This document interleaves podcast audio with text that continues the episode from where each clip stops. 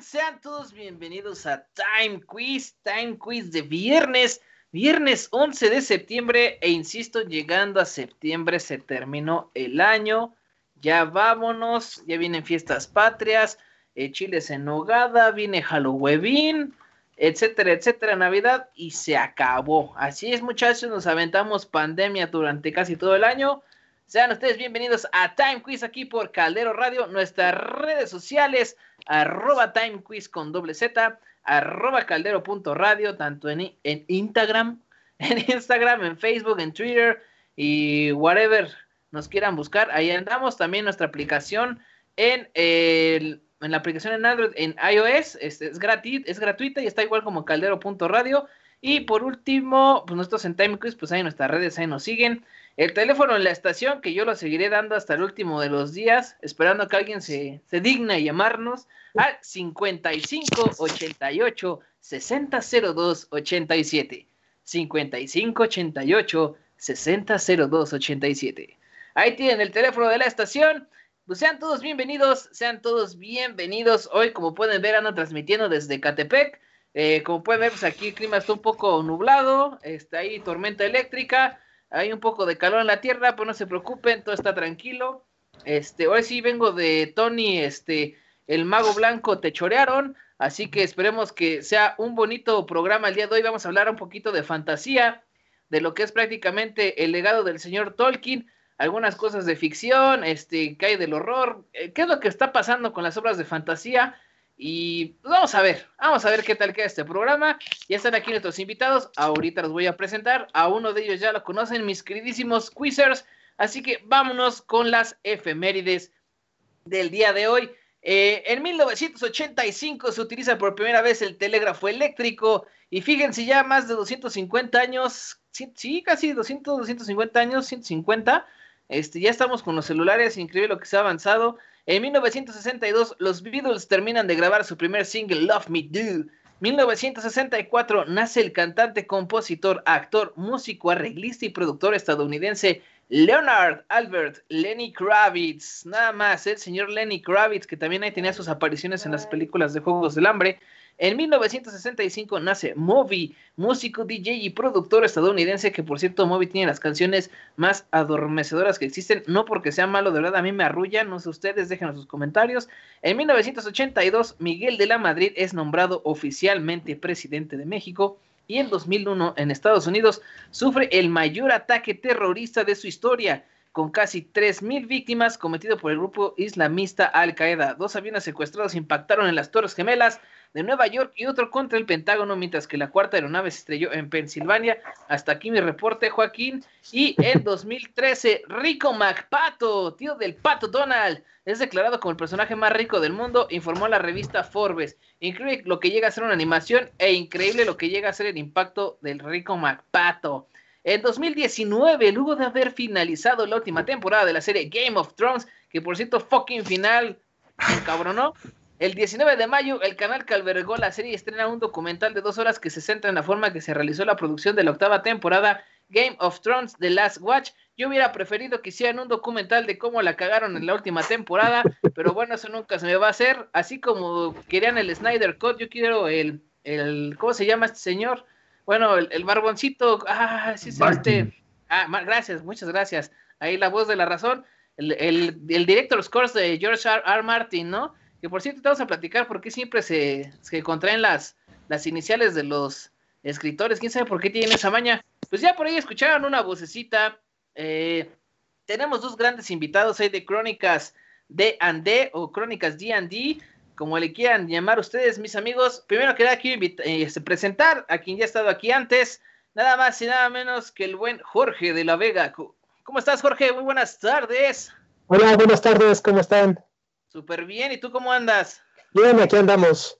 Eso es todo. ¿Cómo se siente regresar aquí a Time Quiz luego de tantos meses, tantos días, tantas horas? Estaba viendo que fue apenas en junio y yo siento que fue el año pasado ya. ¿Qué tan largo ha sido esto de la pandemia? Sí, mira, junio, julio, agosto, septiembre, ya tres mesecitos tiene. Pues bienvenido seas, mi queridísimo Jorge. ¿Por qué no das un resumen? Porque yo ya lo di una vez, ya me da flojera. ¿Por qué das un resumen de tu expertise para que la gente diga, ah, este señor sí se la sabe? Écheme, écheme aquí su, su background.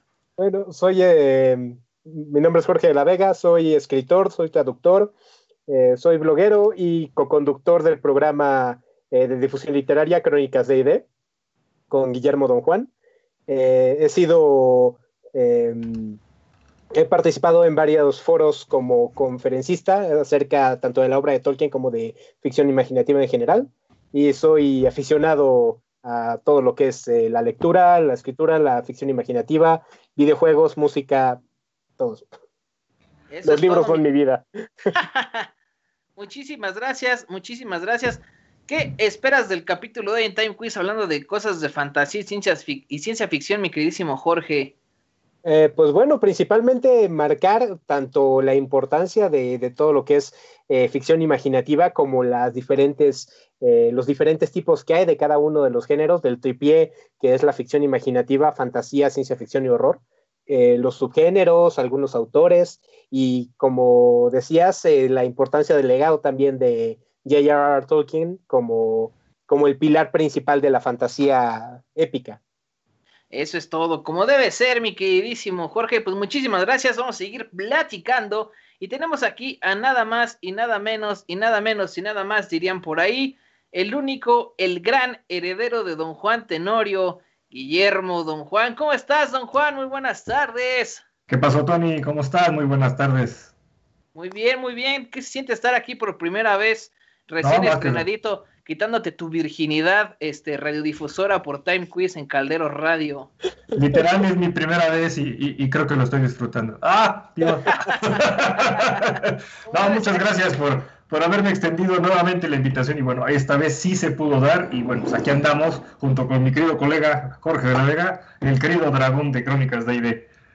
Eso es todo, mi queridísimo. Pues vamos a presentar a don Juan. A ver si lo tengo que presentar porque pues no había estado, digo, Jorge, pues ya estuvo una vez, si lo quieren volver a ver, pues ahí está el capítulo pasado, donde hablamos de esta parte de las adaptaciones. Pues ahí les va, miren, Jorge, este, nuestro queridísimo eh, Guillermo Don Juanes, diseñador, ilustrador y co-conductor del programa en línea de difusión literaria, Crónicas D&D. Eso suena bien así como una carta que, que recuerdo por ahí de un juego de mesa que, ay, te recuerdo el nombre, pero bueno, ha participado como conferencista, tallerista en varios foros y eventos como la Feria Internacional del Libro Infantil y Juvenil y la Biblioteca del Centro Nacional de las Artes. Además, es un vívido aficionado a la lectura, las historietas cómicas, los videojuegos, el cine y la animación general. Pues como pueden ver, en resumidas palabras, es un friki.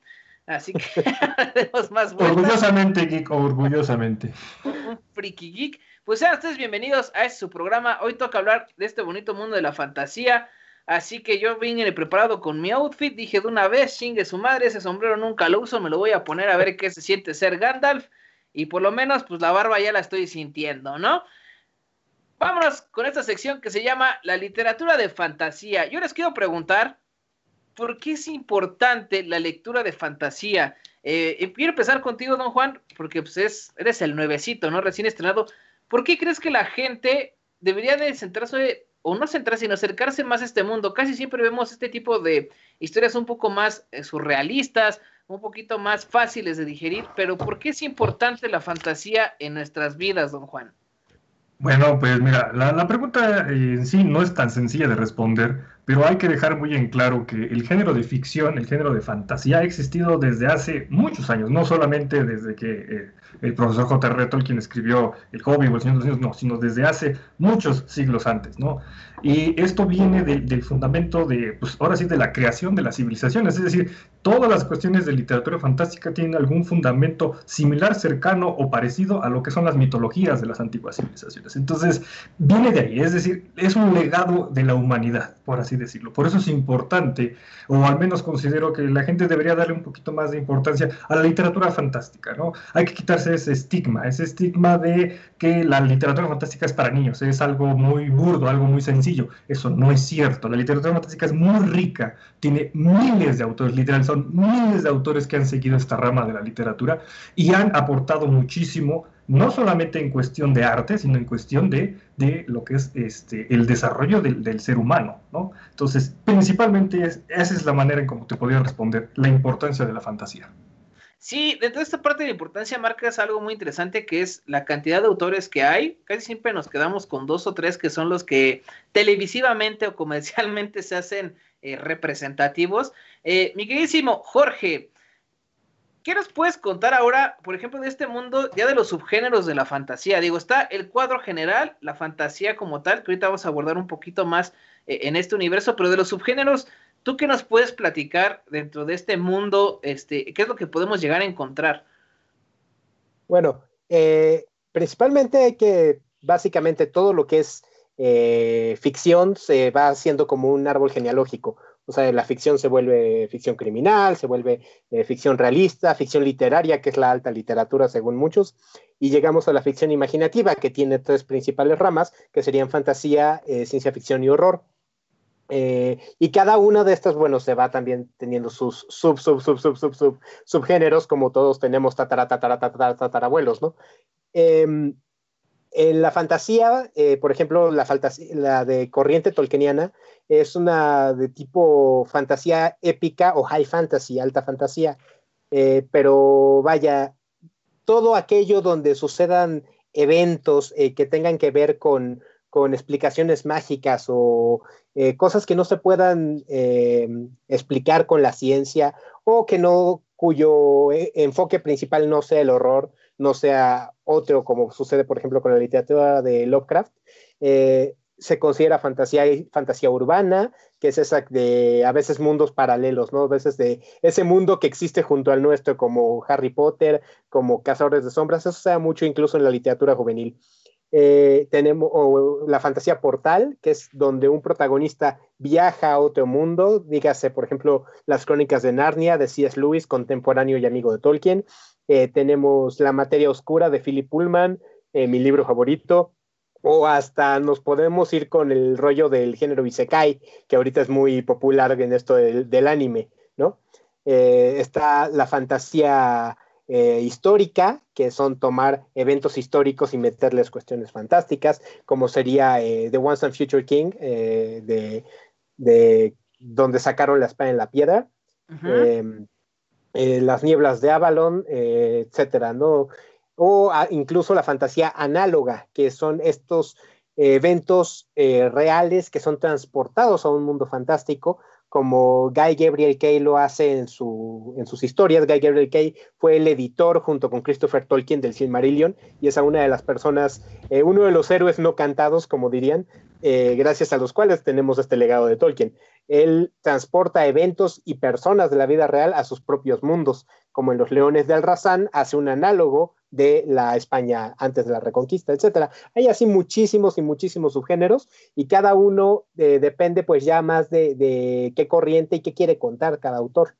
O sea, prácticamente podemos decir que los principales dentro de su, así que sus hermanitos es fantasía, horror ciencia ficción. Estamos a, está en la misma línea, ¿no?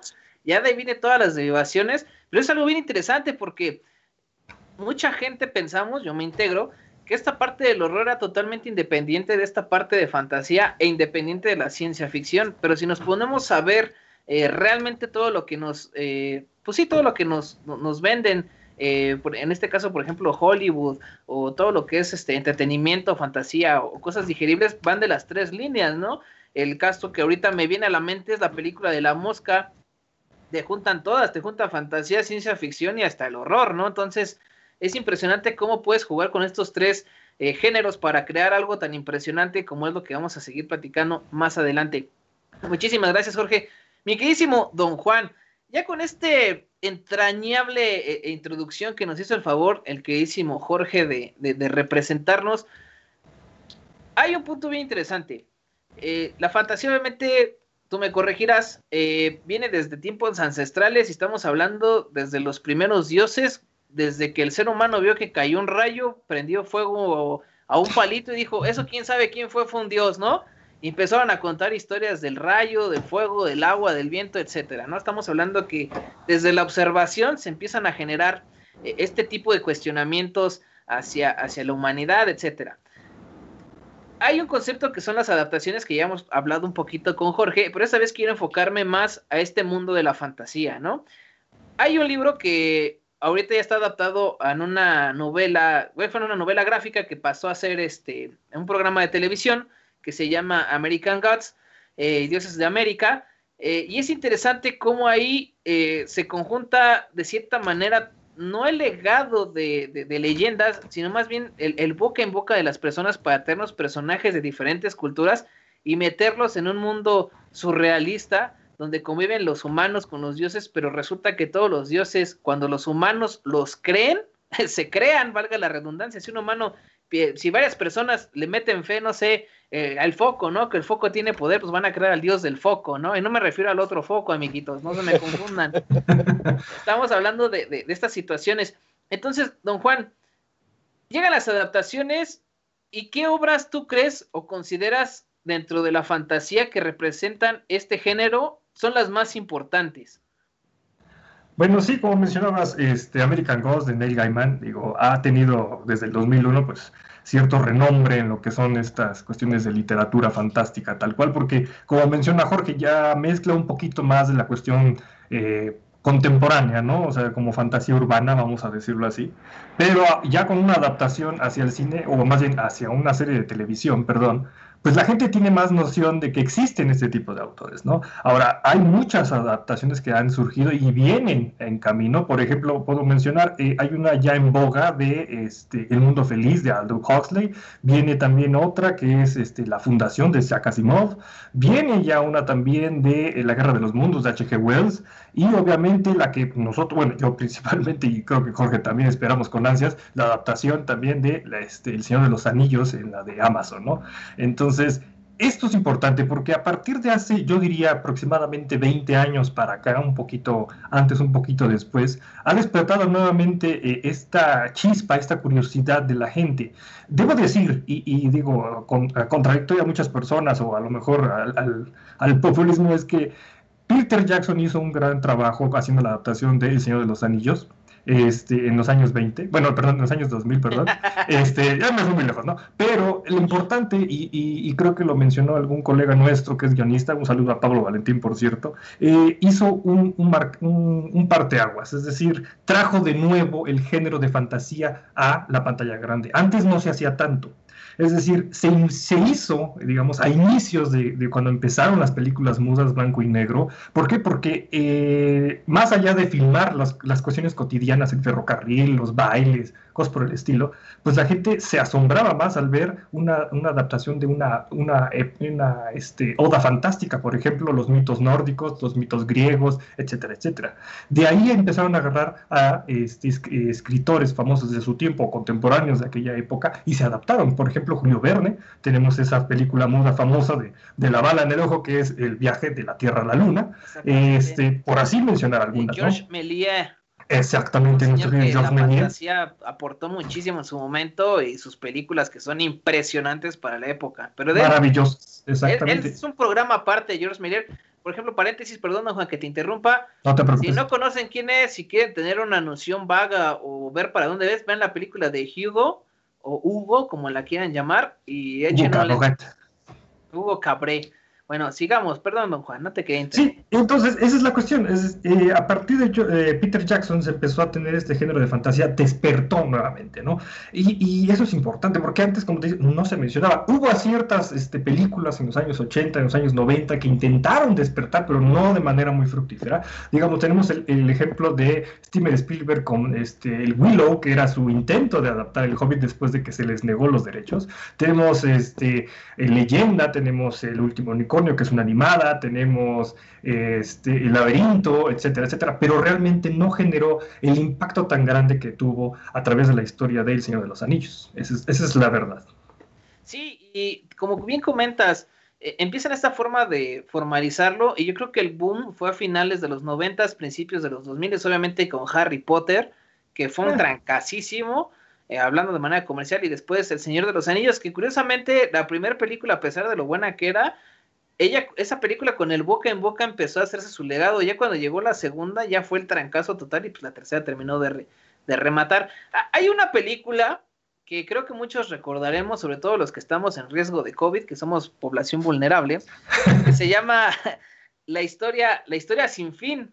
Eh, esa película está muy padre porque te maneja dos, dos formas, ¿no? La parte realista de lo que sucede a través de los ojos de un niño leyendo un libro, que puede ser el poder de la imaginación e inclusive el de tomar decisiones a partir de la literatura, ¿no? Entonces es, impresionante en esa película, quien no haya tenido oportunidad de verla, yo no sé qué ha hecho de su vida, pero vean la historia sin fin, es una película muy bonita que maneja muy bien esta parte del viaje del héroe precisamente, que ustedes ya platicaron, si mal no recuerdo, en alguna ocasión este, en su programa, este, pero es increíble eh, ver cómo la fantasía te puede dar lecciones de cierta manera sin necesidad de que te estén obligando a, actuar, ¿no? O sea, que no te den la moraleja como las fábulas que pasa una situación, punto A más B igual a C, y si no hace C, te va a pasar D, ¿no? Entonces, eso es algo bien interesante que sucede en este mundo de la fantasía. Y, por ejemplo, de esa la historia sin fin. ¿Cuál es tu opinión, Jorge? ¿Qué opinas tú de la historia sin fin? Bueno, depende. Del libro, el libro no soy gran fanático. De hecho, lo, leímos en el club de lectura hace un par de años y de verdad sí se nos hizo interminable. Eran sesiones y sesiones y no acababa. Eh, la película me gusta, eh, realmente, bueno, no soy el más grande seguidor de Michael Ende, pero una de mis frases favoritas, eh, de mis citas favoritas de toda la, literatura, viene de ese libro precisamente, que es Bastian está pensando que a él no le gusta que esos libros donde autores con mal humor y de forma vinagrada le contaban problemas comunes de gente común. A él le gustan esas historias, este, sentía que solamente le que, lo querían convencer de algo eh, y hasta en la versión en español le ponen, le daba 100 patadas cuando alguien lo quería convencer de algo. Eh, y dice, a él le gustaban las cosas interesantes, como los viajes, las cosas que no existían, eh, los lugares fantásticos, los, las batallas, los monstruos, todo esto, ¿no? Toda esta parte que va contrario a lo que consideramos la ficción literaria o alta literatura, la llaman incluso algunos, por ejemplo, críticos como Henry James, que se oponen tajantemente a, a toda literatura que no esté contando algo realista, a la ficción realista. Eh, y ese es un problema que tenemos para eh, difundir la literatura, porque muchos niños, bueno, no les interesa que les estén contando, eh, digamos, aura de Carlos Fuentes, ¿no? Al, principio, cuando empiezan a leer. Ellos quieren leer de estos lugares fantásticos, de estas batallas, de estos viajes, etcétera, ¿no?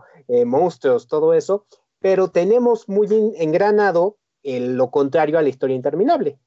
Eh, eh, que tenemos que leer acerca de cosas realistas, tenemos que leer acerca de la sociedad, tenemos que leer acerca de, eh, aquí en México principal, ¿no? Cómo no nos hizo justicia la revolución a nadie, ¿no? Y ahí tenemos a todos los grandes difusores de la literatura mexicana. Este, ahí, tenemos a Octavio Paz, caramba. cosas así, ¿no? Toda, toda la ficción realista. Eh, y es lo que hace, lo que echa por calle la ficción imaginativa, lo que hace que la gente, como decía eh, Guillermo, piense que, no es eh, importante, piense que son cosas banales o que no, no mandan un mensaje importante a, a, cuanto lo leen, no solamente los niños, también los, los adolescentes, los adultos, incluso los ancianos.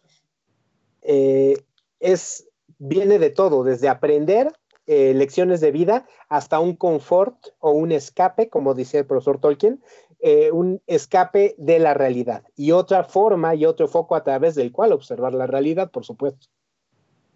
E, es, bien interesante esta parte que manejas del escape de la realidad de las maneras, porque alguna vez alguien me dijo algún instante pues, que el límite es la imaginación, ¿no?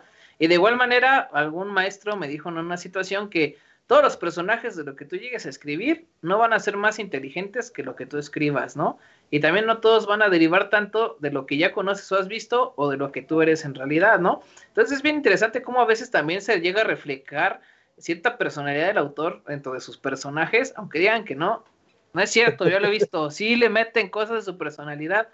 Este, ese también está bueno de análisis, sobre todo con Game of Thrones ese sí te tardas, yo creo que es una tesis ahí de doctorado analizando eso con el autor, pero bueno, el punto es, eh, el acercamiento y aterrizar de forma mortal todos estos personajes para que te llamen la atención y te abracen, porque mucha gente ya ve la fantasía como magos, así que magos, espadas y rosas, ¿no? Diría la banda Rata Blanca, ¿no? Que son, es mago contra duende, em, duende contra ogro, ogro contra caballero, caballero salva princesa y ya para de contar, ¿no? Es como que la imagen eh, más fácil y la, y la más visceral que podemos encontrar en el mundo, inclusive en South Park. Hay muchísimas notaciones. De hecho, hay un, capítulo, hay un capítulo, creo que dividido en dos partes del Señor de los Anillos. Cuando creo que encuentran este, un video pornográfico y lo tienen que regresar a un blockbuster. Es una locura. Se los recomiendo. Busquen ese de la parodia de, Señor de los Anillos en South Park porque es impresionante. Vámonos aquí a los mensajitos a ver qué hay aquí. Uy, andan bien dormidos. Dice Diego del Ángel. Saludos, saludos, mi queridísimo Diego. Dice Rebeca Zoe Casas Salas. ¿Qué? Ah, ¿es un trabalenguas o qué? Dice, aplausos para el outfit de Tony Tony. Muchísimas gracias, me esmeré. Voy a invocar al rato dioses antiguos.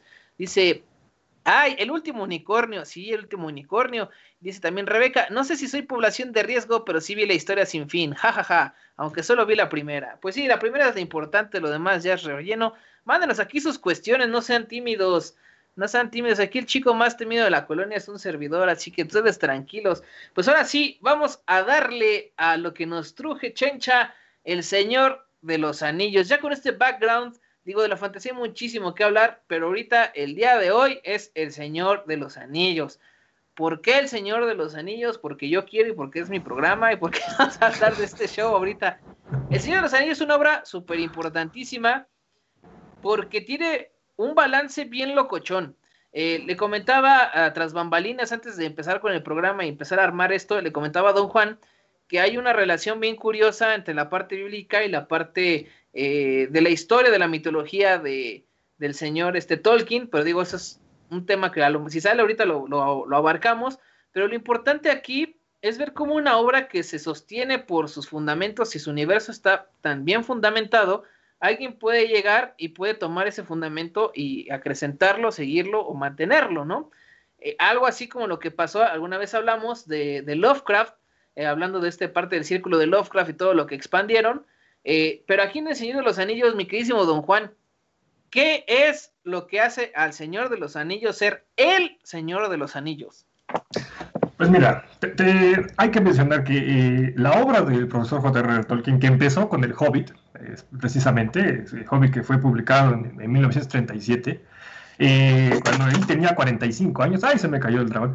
Eh, cuando tenía 45 años, eh, realmente tiene un fundamento inicialmente porque el profesor tiene las bases y conocimiento para poder crear una obra de tal índole. Es decir, J.R. Tolkien era filólogo, es decir, estudió de dónde vienen los idiomas, de dónde viene la escritura, y tenía conocimientos vastos de diferente, o conocía, este, obviamente hablaba inglés, hablaba francés, español, tenía conocimientos de ruso, danés, irlandés, pero también estudió lo que era el inglés antiguo, el inglés medio, este, hablaba galés, hablaba, este, no sé qué otros idiomas, pero hablaba bastante. Entonces, el señor no era cualquier persona, el señor tenía fundamentos y se dedicaba a dar clases en Oxford, ¿no? él empezó a escribir porque tenía que sacar este conocimiento de alguna forma. Y es por eso que él no solamente eh, escribió la historia del Hobbit, sino empezó a crear una mitología propia de este, lo que es este, este, como dice mi estimado Jorge, siempre me gusta citarlo, este caldero e hirvidero de culturas que existían en lo que es la Gran Bretaña, ¿no? Y porque no existía una mitología tal cual. Él, él quiso que su historia fuera la mitología de esa zona. Entonces, creó un idioma, el, idioma de los elfos, el idioma que hablan ahí esas personas en la película, es un idioma fundamentado, tiene gramática, tiene, este, tiene toda esta rama y, este, de ortografía, fonética, lingüística, creada por él mismo, que es el Cuenya, el Sinmaril. este, también creó este, un pequeño idioma de runas, que son las runas de los enanos, y todo esto lo fundamentó para poder crear sus propias historias, ¿no? Entonces, ese es un gran peso inicialmente. Segundo, considera este como un, punto de referencia. Mencionabas a Lovecraft. Lovecraft, a la edad que, eh, más bien, en el año donde se publicó El Hobbit, este, Lovecraft también tenía más o menos la misma edad, él tenía 47 años cuando se publicó El Hobbit. Si tú lees El Hobbit, y después, casi 17 años después, se publicó El Señor de los Anillos. Si tú lees El Señor de los Anillos y tú lees el resto de la historia del profesor, tú te imaginas que fue escrito hace cientos de años, como si fuese un mito, como si fuese una leyenda, y no lo es. Es decir, ya había autores importantes contemporáneos de ciencia ficción y de horror a la par que Tolkien, y Tolkien logró eso, volvió a traer los mitos, volvió a traer, por ejemplo, Robert de Howard con las historias de Conan el Bárbaro ya existían. Y Aún así, ¿qué recordamos más o qué sentimos que esta historia de Tierra Media, de Arda, que es el nombre de Tierra Media, de acuerdo a la historia, nos lleva a un lugar mucho más lejano, mucho más extenso, ¿no? Eso creo que es lo importante y lo que no conozco hasta el momento algún autor que haya logrado esa sensación, al menos para el lector común o aficionado a la obra del profesor. Creo que eso es lo importante, por lo cual el Señor de los Anillos es el Señor de los Anillos. Sí, y es impresionante porque precisamente yo le comentaba a mi esposa, porque ella no había visto las películas, y pues vela, están entretenidas, independientemente del libro y todo. Eh, ah, es que me da flojera, que no sé qué, ah, tú velas. Entonces empezamos a ver, nos aventamos así, recorrido desde el Hobbit, las primeras tres, hasta el Señor de los Anillos, las últimas tres. Obviamente las versiones normales, o sea, también, este, pues duele sentarse tanto tiempo, ¿verdad? Entonces, eh, vimos esta, bueno, yo, yo observé sobre todo eh, cómo la relación, independientemente del guion, independientemente de las cosas, la coherencia de las ejecuciones cuando están adelante, atrás, este, está impresionante porque ya cuando te metes al libro, el libro del Hobbit sí lo leí, tengo que decirlo, los libros del Señor de los Anillos no los he leído, ya los voy a leer, lo prometo, pero el apego a la forma, en las maneras, en cómo se van expresando los personajes y se, y se lleva la relación de la aventura, sí es un punto A a B, y muchos dicen, es que el Señor de los Anillos es un Hobbit con esteroides podrá ser lo que sea, pero aún así es el camino del héroe de diferentes formas y además los personajes son muy contrarios. Por ejemplo, Bilbo es un poquito más aventado, es más intrépido el, nuestro protagonista de, del Hobbit. en cambio acá, en El Señor de los Anillos, aquí, ahí te vas a una pregunta, y a ver si la persona que está oyendo, ¿quién es el verdadero protagonista en El Señor de los Anillos? A ver, Jorge, quítanos esa mancha de la cabeza. Según el propio profesor Tolkien es Sam. Samwise Gamgee. Dice, él es el verdadero hobbit, es el, verdadero heredero de Bilbo. Lo dice, de hecho, eh, en una de estas cartas, las compiladas por eh, Humphrey Carpenter y su hijo Christopher Tolkien. Eh, esta es una primera edición, es uno de mis libros acá más preciados. Este, Para quien no nos, esté este, viendo, sacó ahorita un libro así todo empolvado con piel de, de orco grabado en sangre, que son las letras de Tolkien, el, maestro Jorge de la Vega. Entonces, ahí está, si ustedes lo quieren comprar mortal, pues ahí en la tienda del búho lo encuentran. Perdón, Jorge, continúa. Este, eh, ahí nos dice que él, el verdadero hobbit, el verdadero héroe de la historia es precisamente Sam, es el que evoluciona a través de toda, toda la aventura. Mientras que Frodo, bueno, Frodo, a pesar de que es un personaje bien desarrollado, pues no es como Bilbo, que Bilbo pasa de un punto A de ser un, señor cincuentón que vivía cómodamente en su, en su agujero hobbit y de repente llega un mago y tres enanos y lo desalojan y se lo llevan acá hasta el otro lado del mundo y va convirtiéndose de este señor cincuentón cualquiera en un héroe. Frodo, Frodo más bien se resigna a su suerte de ser el, el portador del anillo y Sam eh, contrario a esto, Sam no quería tampoco aventura. Sam, igual que Bilbo, él estaba cómodo en la comarca y es el que llega a transformarse en un héroe para proteger a Frodo, para que Frodo eh, logre cumplir su misión. Entonces, Frodo está más o menos ahí al mismo nivel que Bill el Pony, es la mula de carga, este, y, Sam es el verdadero héroe, eh, tanto para Tolkien como para mí, para muchos de los que disfrutamos la obra de, e, eso es muy interesante porque la gente, y ahora la gente en general que ha visto la obra, piensan que Frodo es el protagonista. Eh, cuando estoy hablando de la película, de la película, pero no, si ves realmente, obviamente si te metes al libro, pues ya te viene toda la explicación y las formas, porque es muy diferente ver lo que está escrito a lo que está eh, en pantalla, ¿no? Y de hecho, si ustedes analizan a Frodo en película, pues es todo un antihéroe, es todo lo que no debería hacer, ¿no? O sea, es, es sacatón, es así como, es, es el emo perfecto, así se las pongo. O sea, ah, si, hay alguien que tiene que llevar el papel de emo es Frodo. Ya. No, no le damos más vueltas. O sea, hasta el final termina igual todo jeroso, pintado, cuello desalineado. O sea, igualito. Así no de falta acá el piercing y todo. Pero bueno, muchísimas gracias por la aclaración, mi querísimo Jorge. Pues sí, Este, este Sam es un personaje que a mí me encanta porque te enseña el valor de la amistad, pero de una amistad que se va ganando, o sea, no es así, al principio le dicen, órale, chaparrito, tú vas y lo acompañas y me vale gorro, ¿no? Y dicen, no, pero pues yo estaba chupando bien tranquilo, ¿no? Así como cuando estás tus cuates en la banqueta y van a ir a echar el fucho, pues no, aquí dicen, órale, chaparrito, vayas a cargar. Va a acompañar a, a Frodo en su misión, pero es increíble, como bien dicen, cómo va creciendo este personaje, te lleva de la mano, porque realmente cuando ves a través de ellos, sobre todo de Sam, es la empatía que tiene, el recelo de, la desconfianza con Gollum, eso es un personaje, pero así lo voy a poner entre comillas, este, muy humanizado, ¿no? O sea, realmente e, él eh, se equivoca, tiene sus dudas, tiene sus miedos, pero trata de, de, siempre llegar a la meta, que es en este caso cuidar al señor Frodo, para que llegue y tire esa cosa este, allá en Mordor, ¿no? Ahí en el volcán de este, que tienen por allá.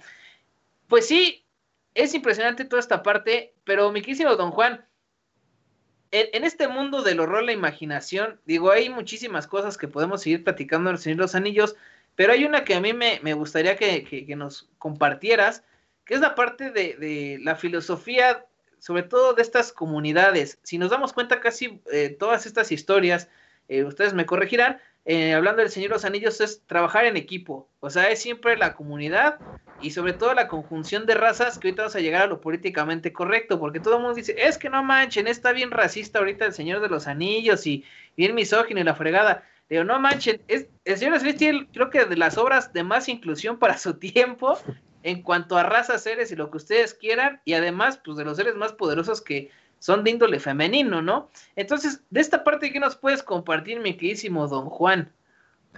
Pues mira, aquí cuestión de, de razas, digo, este, no solamente el profesor escribió y dio historia, y historia me refiero desde los orígenes, es decir, una historia de 3.000 años de cada uno de los personajes, por así decirlo, no, sino que también creó diferentes este, digamos, índoles o estirpes, ¿no? O sea, por ejemplo, este, vienen los Dunedain, que vienen del, norte, viene este, los Hobbits, que es una criatura creada por él, inspirada por alguna otra, que es de otro autor que ahorita no recuerdo, pero este, están obviamente los orcos, están los enanos, están los elfos, existen varios tipos de elfos, por así decirlo, y, este, y la creación de cada uno de ellos, de hecho, la historia de la creación de los, de los humanos y los elfos es hermosa porque te remite a lo que está explícito en el Silmarillion, que viene siendo la génesis de todas estas razas, y, te explica cómo este Eru Ilúvatar, el, creador de todo, este, junto con los Valar, crearon a través de un canto, a través de música, crearon el mundo.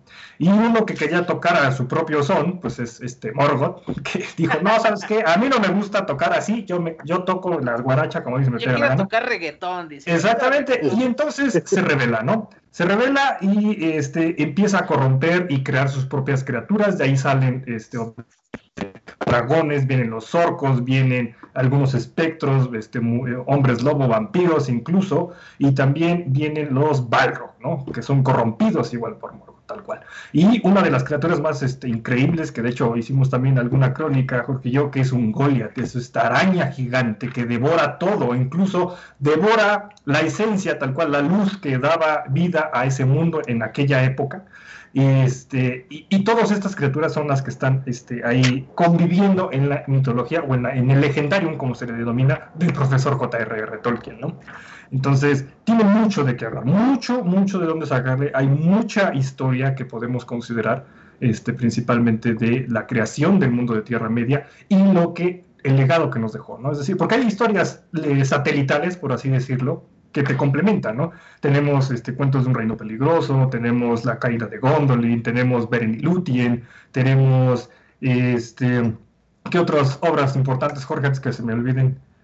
Eh, bueno, esos son eh, Los Hijos de Urin, este, Beren y Lúthien y, lo acabo de decir, este, La Caída de Gondolin, son los complementarios que acaban de salir, pero también está el compendio de la historia de la Tierra Media, que eh, son 12 volúmenes editados por Christopher Tolkien de todo el Génesis, de cómo se hizo Tierra Media y de dónde sacó el profesor todas sus inspiraciones, todos sus distintos eh, em, mitos y leyendas y todo para eh, incluir en su, en su porque realmente toda esta obra de Arda y de Tierra Media tiene que ver con una cuestión mitopoéica, es darle a Inglaterra una mitología endémica a través de lo que dijo Guillermo de, de su hervidero de culturas. Ok, ok. Y, por ejemplo, eh, hablar cierta parte del legado. Para cerrar este bloque, ¿qué es lo que debemos de considerar nosotros como legado de Tolkien? O sea, para quien de así que es un mortal que, que, que, dice, ah, eso es literatura este, de nerds. Así yo, ¿por qué tengo que aventarme un Tolkien, no? O sea, ¿qué, le puedes decir a esa gente para que se acerque y le entre a este mundo fantástico del Señor de los Anillos? Yo, mira, Lo, más importante, creo que le diría, bueno, el profesor Tolkien ha tenido tal importancia que al día de hoy sigue manteniendo ese legado. Es decir, no solamente hay adaptaciones de Peter Jackson, no hubo adaptaciones animadas, hubo una serie en, este, creo que fue en Suecia, si no me equivoco, este Jorge también. Sí. Rusia. Rusia, por, por ahí hubo una serie de televisión animada. Por hay musicales, hay tesis, hay este, diferentes adaptaciones de la interpretación y de lo que es el legado del profesor J.R.R. Tolkien. No es cualquier persona, esa es la cuestión, ¿no? Punto número uno. Punto número dos, ha servido de pilar, plataforma de inspiración para muchas otras grandes historias de, fantasía e incluso de ciencia ficción. De hecho, hemos hecho comparación con, con Star Wars, hemos hecho de George R. R. Martin, hemos hecho incluso con, eh, su, con sus colegas de, de, de Overlands, de Tad Williams, por ejemplo, eh, hay mucho de donde la gente toma inspiración a través de, como mencionabas, incluso hay parodias, digo, hay que mencionarlo, también se puede dar ese caso, como las de South Park, ¿no? Pero esa es la cuestión. Tiene tal impacto y ha quedado tan grabado en, en la historia de la humanidad que consideramos que no es tan lejana, porque digo, el profesor murió en el 70 y, bueno, en el 73, y entonces no tiene mucho, por así decirlo, digo, no, tengo la edad para haberlo, haberlo conocido, pero este, no, no es tan lejano, aunque se sienta así al momento de leerlo, ¿no? Y va a seguir, es totalmente seguro que, que va a seguir. Como dices al principio, las adaptaciones, ya hay música inspirada a través de Cien los Anillos, mucha de ella es de metal, este, hay inspiración en videojuegos, hay inspiración en películas, hay inspiración en juegos de rol. Entonces, todo ese gran paquete eh, que, que, existe, se lo puedes refutar a esta persona que considera que es nada más lectura de geeks. Y no, o sea, mm, lleva un legado mucho más profundo. Además, hay una, hay una cosa importante. Hay una cosa importantísima con él. Cualquier autor de fantasía está inspirado por Tolkien, hasta los que quieren hacer lo contrario a Tolkien. ¿Por qué? Porque toman a Tolkien. o sea, Michael Moorcock lo odia y quiere hacer todo lo contrario a Tolkien, pero quiere hacer todo lo contrario a Tolkien porque Tolkien existió. O sea, ahí está el punto. Hasta los que lo quieren eh, refutar lo tienen que, conocer. Hay que estudiar. Fíjate, mira, aquí, aquí más comentarios. Dice, eh, dice Rebeca Zoe, dice, no sé si ya lo explicaron, pero pueden hablar de por qué le pusieron el Señor de los Gramillos al programa. Esto es porque hay una canción de Mago de Oz que se llama así El Señor de los Gramillos. Escuchen la versión del 2000, que habla precisamente de, de esta parte de un rey y una especie de juglar que el rey está aburrido y le dice que, que qué va a hacer, ¿no? Entonces llega el juglarcito este y le dice, no, pues yo te voy a enseñar lo que es el metal, ¿no? Te voy a enseñar lo que es el rock te va a traer acá unas brujas que son gogos y todo el despapalle. Es una canción muy divertida. Yo sé que mucha gente le caga Mago de Oz, pero denle chance a rola, la neta está chida. Entonces, este, pues denle chance. Dice Cristian Andrade, saludos mi estimado Tony, saludos mi quísimo Cristian. Dice Rebeca Zoe, a todos los ponentes, ¿qué es lo que los atrajo a la obra de Tolkien y o a las películas? Algo en particular que los haya atrapado. A ver, tú mi queridísimo Don Juan, pues mira, la primera historia que leí, cuando era muy joven, de hecho fue el Hobbit. Recuerdo que tendría unos 9, 10 años cuando mi madre me regaló el Hobbit y todavía tengo ese libro. Y entonces cuando empecé a leerlo me impactó la manera en cómo te, te envolvía. Es decir, yo terminé de leerlo, leí muy lento en ese entonces, pero yo lo terminé de leer, no agarré ningún otro libro hasta que terminé el hobby y me gustó porque tenía no solamente esta cuestión de aventura, esta cuestión de, tenía canciones, tenía, eh, eh, tenía un dragón, tenía enanos, tenía este, trasgos, tenía wargos, y tenía eh, un mago principalmente, ¿no? Entonces tenía todas estas eh, esencias de fantasía que dices, bueno, ¿y esto de dónde viene? Yo desconocía que existía después el Señor de los Anillos, hasta años después dije, ah, mira, existe el Señor de los Anillos que se basa, bueno, yo pensaba que se basaba, pero no, simplemente es la historia que continúa del Hobbit. Entonces, digamos que me acerqué a través del Hobbit, principalmente. Perfecto. ¿Y usted, mi queridísimo Jorge? A mí me lo regaló mi abuela a los 10 años porque yo me metía a su librero y agarraba cualquier libro que encontraba. Y una vez encontré un libro que decía El Ninja de Eric, Eric Van Vader a los 9 años eh, y decía el ninja, tenía una espada ninja, pues obviamente un niño de nueve años va, lo agarra, ¿no? Resulta que era un thriller erótico. Entonces, mi abuela, que ya estaba desesperada porque no sabía qué me ponía a leer, o sea, eh, eh, pidió ayuda y me regaló para mi cumpleaños 10 El Hobbit. Después de eso, pues yo quedé súper encantado y al final del Hobbit viene, si quieres saber más de los Hobbits, lee El Señor de los Anillos. Y ahí voy con mi abuela, abuela, abuela, abuela, cómprame los otros libros. Total, me los consiguió y para terminar febrero, yo cumplo años 24 de enero, para terminar febrero ya había terminado todo como cuatro veces, incluso el Silmarillion, y era lo más maravilloso que había yo leído y experimentado en mi vida. Entonces de ahí siguió todo mi amor por los libros y la fantasía, que casi se muere por culpa de Carlos Fuentes y primero de secundaria, eh, pero una profesora, mi queridísima profesora Adrian, me regresó al buen camino. Este, y, desde ahí, o sea, principalmente por la experiencia tan, tan maravillosa que fue el, leer a Tolkien a, esa edad, o a cualquier edad, ¿eh? la verdad uno puede empezarlo a leer ahorita. Eh, es algo que te llega, nada más hay que darle la oportunidad de, tomarlo. Mucha gente, bueno, no lo hace porque ya están las películas, o por lo mismo que dices, ¿no? Que lo toman como cosa de, de niños, cosa banal, pero uno le da la oportunidad y ya no lo suelta jamás a mí me pasó cuando yo conocí a Tolkien, yo una vez iba a ir al baño y siempre me llevaba mi librito vaquero. Resulta que alguien me cambió la carátula y cuando empecé a abrir el Hobbit, dije, pues ya ni pedo, ya estoy aquí, ¿no? Entonces pues ya me lo aventé, ese fue mi acercamiento, no es choro. Ya después, mi papá me dijo, no, pues vámonos a un lado, ¿no? Y terminamos yendo al cine y ahí en el cine, me acuerdo, ya no, ya no existe este cine que es el Agustín Lara, allá por Mixquad este, pues ya me aventé la segunda película, El Señor de los Anillos, que fue por, tenía como 15 años, 14 yo creo, este, que fue el de las dos torres, y dije, no, pues sí está, sí está chido, ya de ahí me empecé a aventar más situaciones.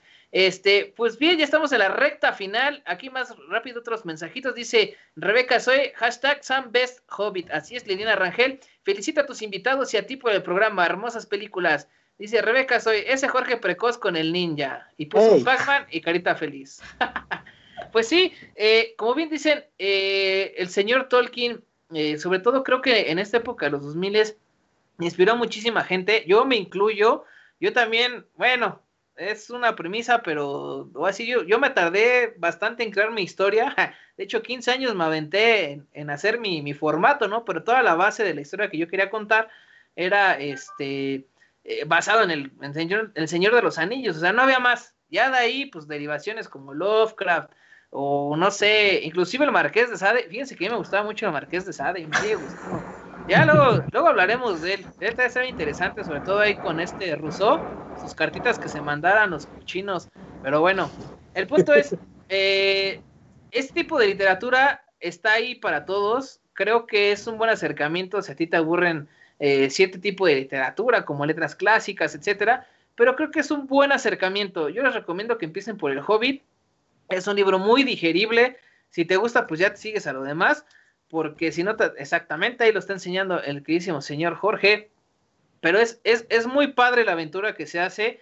Si quieren, vean primero la película, pero yo les recomiendo primero vean el libro y luego la película, porque en la película muchas cosas que agregaron para alargarla, que no tenía ni por qué, pero pues bueno, en, dos horas terminaba la película sin problema. Yo no sé por qué le hicieron tan largo. Este, pues ahora sí, en esta recta final, mis estimadísimos y queridísimos compañeros aquí en el micrófono, literatura basura. En, en la época que eh, Harry Potter como el Señor de los Anillos salieron así a bote pronto y empezaron a vender y a vender, a vender en este tipo de adaptaciones, y también los superhéroes empezaban a surgir con los X-Men este, y Spider-Man, sobre todo en, en los 2000 eh, sale este género que son los Young Adult, eh, son libros que en su momento también impactaron muchísimo, estamos hablando de Crepúsculo, este, esa de, detergente, divergente y no sé qué más, eh, y blanqueador, Entonces empiezan a salir este tipo de, libros que acercan sobre todo a, los, pues a los chavos, ¿no? Entre 14 y 20 años, a, este tipo de literatura de fácil este, diserción, de fácil eh, absorción, porque realmente son libros muy, muy sencillos, pero aún así no dejan de ser como una costilla, un pedazo de costilla o de Harry Potter o del Señor de los Anillos, pero adoptado una forma moderna. Don Juan, ¿tú qué opinas de este tipo de, literatura? Ahora sí, más rapidito porque ya nos quedan nada más escasos cinco minutitos. Bueno, pues mira, ya rápido. Eh, no hay literatura basura para mí, a mi consideración. Todas son, tienen su diferente mercado, todas tienen sus diferentes gustos, ¿no? Pero para la literatura juvenil, que es el young genre que tú dices, ya existía desde hace muchos años. podemos considerar a Luis Carroll con Alicia en el País de las Maravillas, Frank Baum con El Mago de Oz, y ya viendo a cuestiones más contemporáneas, como dices, lo que le gusta a los jóvenes es que atrapa la esencia de poder hacer algo distinto a lo de su vida habitual. Entonces, eso es lo que le llama la atención al joven lector. Esa es la cuestión primordial. Eso es todo. Mi querido Jorge, ya por, para estar cerrando este punto, ¿qué adaptaciones de libros para ti vale la pena ver ya en pantalla chica, grande o como esté? O sea, ¿qué adaptación dices? Estas son las buenas que, que sí cuidan la esencia del libro. ¿A que ya existan o que yo quisiera? Que ya existan, que ya, ya existan. Ah, bueno. Eh, vean la serie, la película no, la serie de History Materials o La Materia Oscura. Hay una película de 2007, La Brújula Dorada, que cubre el primer libro. Ahorita la serie de HBO cubre la primera temporada eh, cubre el primer libro y partes del segundo y como que entremezcla y lo, lo hace más contemporáneo. lo hace muchísimo más digerible, pero cuida muy bien la esencia del libro de Philip Pullman, repito, mi libro favorito, y siento yo que vale muchísimo la pena. Y también, bueno, hay muchas otras, muchos otros libros eh, que incluso eh, mejoran o hacen más digerible su historia, particularmente cuando el autor está involucrado. Recientemente hice algo sobre Clive Barker, eh, con Hellraiser. Hellraiser originalmente era una noveleta eh, que se llama Hellbound Heart. Y el mismo Barker adaptó su historia, dirigió su historia, y bueno, Hellraiser ya es una gran franquicia, ¿no? Entonces, y de horror, precisamente. Ya como con 20 películas tiene ahí Hellraiser. Nueve. Y ahorita salió este año, una de las poquísimas películas que han salido este año, la de El color fuera del espacio, con Nicolas Cage de Colorado Space, de la historia del, mito de Cthulhu. Está buenísima, lo hace contemporáneo, lo hace en la época actual y creo que es el papel que Nicolas Cage, Nicolas Cage nació para interpretar, por como, todo loco como está. Este, está muy buena esa también y cuida muy bien la esencia de la historia a pesar de que lo traslapa a otro contexto. ¿Viste la película de Annihilation? Annihilation, esa también está muy buena del libro de James Van der Meer eh, también vale muchísimo la pena.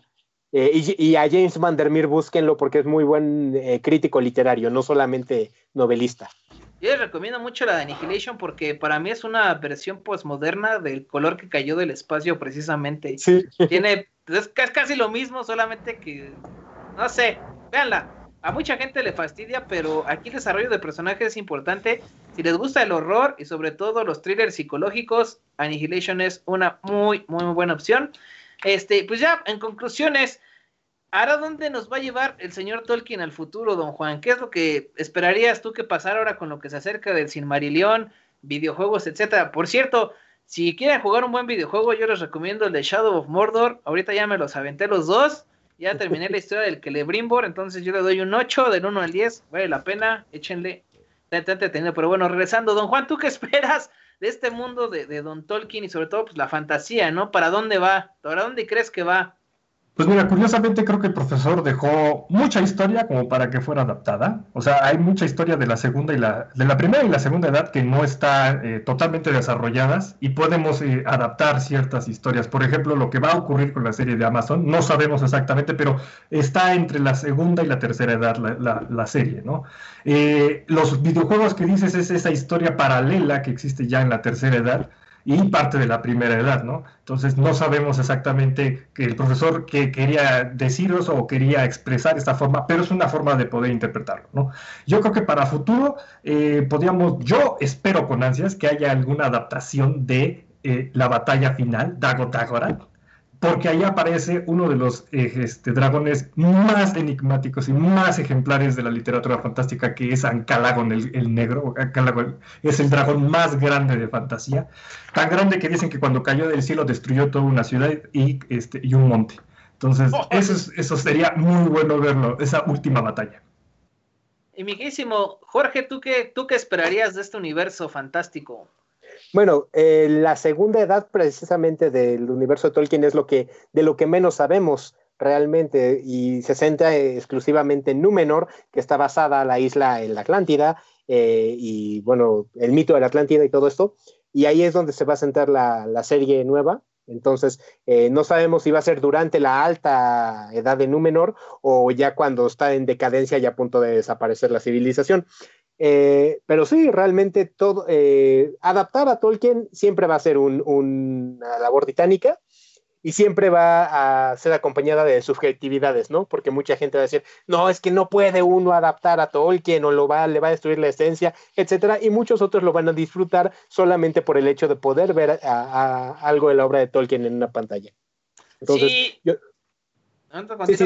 ah, yo, yo, espero realmente eh, las adaptaciones, eh, mientras mantengan la esencia de la historia, eh, yo estoy completamente a favor de.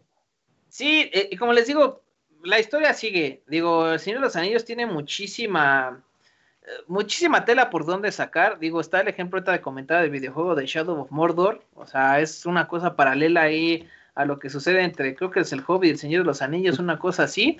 Este, pero es interesante ver cómo esta, este universo sigue expandiéndose. Veamos ahora lo que va a ser en esta serie con HBO, con lo que se acerca. Eh, yo lo que esperaría es una cosa un poquito más fiel al Sin Marillion, pero como dicen, si las batallas se veían épicas en televisión, este, de estas películas del Señor de los Anillos, las dos torres y Regreso del Rey, o la de los seis ejércitos, ¿no? Imagínense ahora ya con la tecnología, ahora sí con varo y tiempo, de los cinco ejércitos, perdón. Este, bueno, es que yo estaba considerando al señor Sol, ¿no? También que se le sume. Este, el, punto es, hay tantas criaturas que no se imaginan en el mundo y sobre todo las, las criaturas más pasadas de lanza que existen, pues no se ven ahí, o sea, como bien dice, está pues el Goliat, está el que comentas el dragonzote, este, o sea, si ya la araña estaba grande, pues esta madre está como cien mil veces más grande, ¿no? O sea, e, es impresionante, yo creo que hasta Godzilla se dando quien vive como mascota del universo tolkiriano, ¿no? Entonces, pues, pues échenle, échenle montón. Muchísimas gracias por habernos acompañado, miquísimo Jorge, eh, Memo Don Juan, sus redes sociales de volada ya para, para irnos felices y contentos, ¿dónde los podemos encontrar? Pues bueno, a, tanto al dragón como yo, el dinosaurio, estamos ahí en Crónicas de ID, nos pueden buscar en Facebook y también tenemos un canal YouTube, tenemos así varios videos acerca de difusión literaria. Y para mi estimado este, Jorge, échate con tus redes, por favor. Ah, bueno, yo tengo un blog que es eh, Échale Dragones, es acerca igual de difusión literaria, es eh, en WordPress Darlovito, eh, D-A-R-T-H-L-O-B-I-T-O-U y arroba darlobito en Twitter. Ahí respondo a quien me, me busque. Perfecto. Dice aquí, última, Gaby Farón, felicidades, excelente programa, invitados. Ja, tu look genial, Tony, muchas gracias. Lau Castigo, ay, ya llegué tarde, ya nos vamos nosotros, ni modo. Va a estar la repetición, te lo puedes aventar. Y tengo que admitir, dice Rebeca, soy que tuve mi etapa de crepúsculo, pero ya la superé. Dice, hola Lau, gracias por haberlos invitado al programa. Pues muchísimas gracias a ustedes por sintonizarnos. Esto fue Time Quiz por Caldero Radio. Nos siguen en las redes sociales arroba caldero.radio, eh, www.calderoradio.com y este, todas las redes sociales ahí está. Y Time Quiz también, arroba Time Quiz. Pronto, pronto vamos a tener regalitos, cosas para dar, tanto libros, videojuegos, playeras, discos. O sea, esténse pendientes porque se viene la etapa de regalitos aquí en Time Quiz y Caldero Radio. Entonces, sí, sí, no vas a reservar. Vean las redes sociales, síganos y van a encontrar muchísima información. Yo fui Tony Tony, yo soy Tony Tony y espero seguir siendo Tony Tony. Esta vez soy Tony, el mago eh, blanco que te chorea. Entonces, esto fue Time Quiz. Y de aquí, ¿a dónde? ¡Vámonos!